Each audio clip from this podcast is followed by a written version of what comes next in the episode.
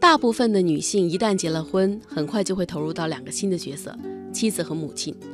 她们扮演的很称职，作为贤内助，要帮助丈夫料理好家庭的事务，或是一下班就匆匆买菜，赶回家做饭、打扫卫生。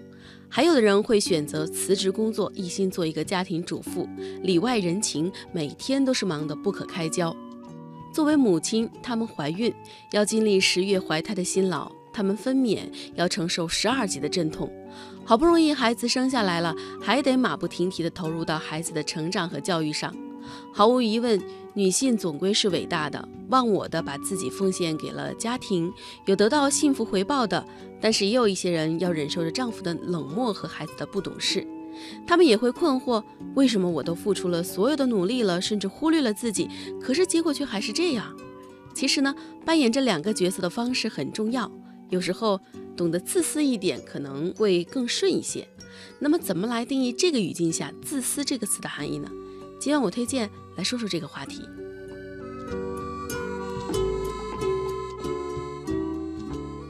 说许阿姨是称职的家庭妇女，还不如说她是一个无微不至的终身保姆。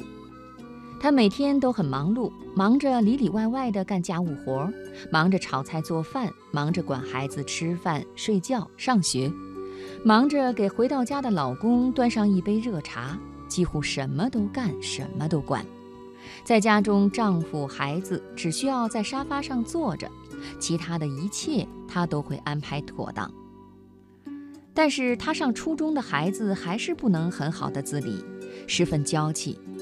因为许阿姨每天都把孩子自己该做的事情都做完了，叫他起床，给他准备好早餐和校服，就连上学放学还亲自接送。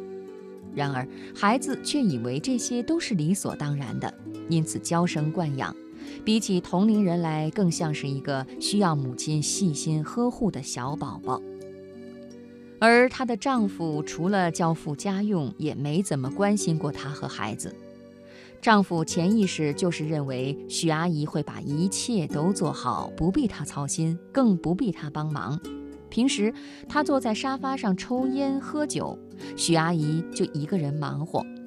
两个人的生活没有什么火花，感情冷淡，一天到晚也就三言两语。许阿姨所有心思都花在了这个家庭中，任劳任怨，把整个家料理得有条不紊。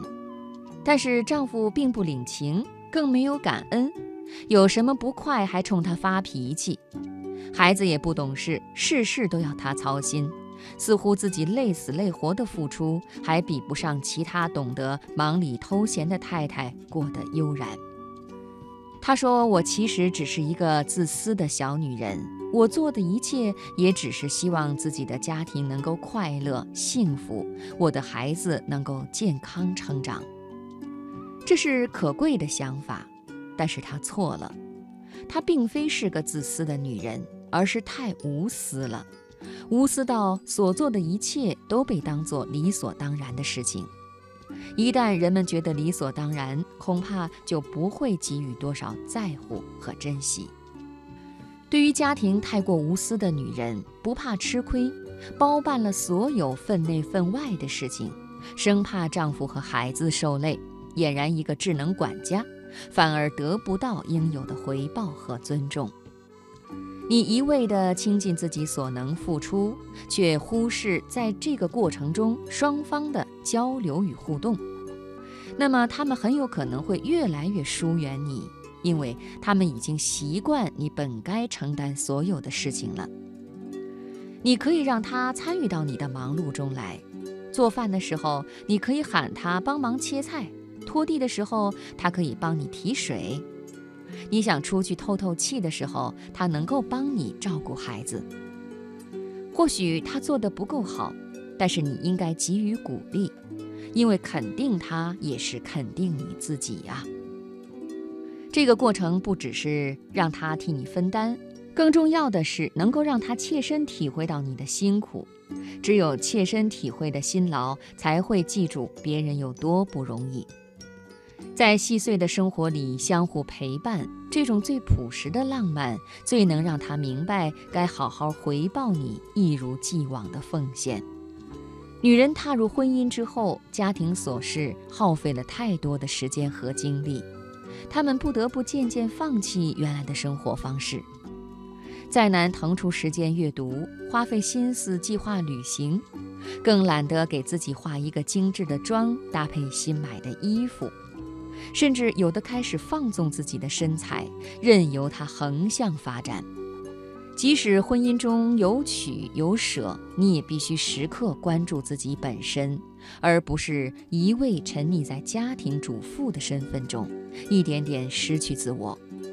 正如电视剧《中国式离婚》里的这句对白：“女人的貌江河日下，男人的才蒸蒸日上。”所以，婚后女人要加强自身建设，永远保持魅力。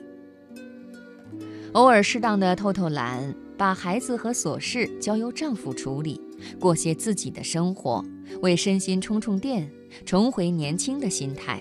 比如腾出时间去看一本书或电影，上茶艺课，和闺蜜来一场说走就走的旅行。懂得自私的女人，她们不会被困在生活的死胡同里。那是因为她们用更有格局的眼光去看待家庭，而不是一个人孤军奋战。有时候换个角度，放松绷紧的肩膀，退一步思考，才可以让家庭更加充满生机，点亮生活新的火花，遇见更好的自己。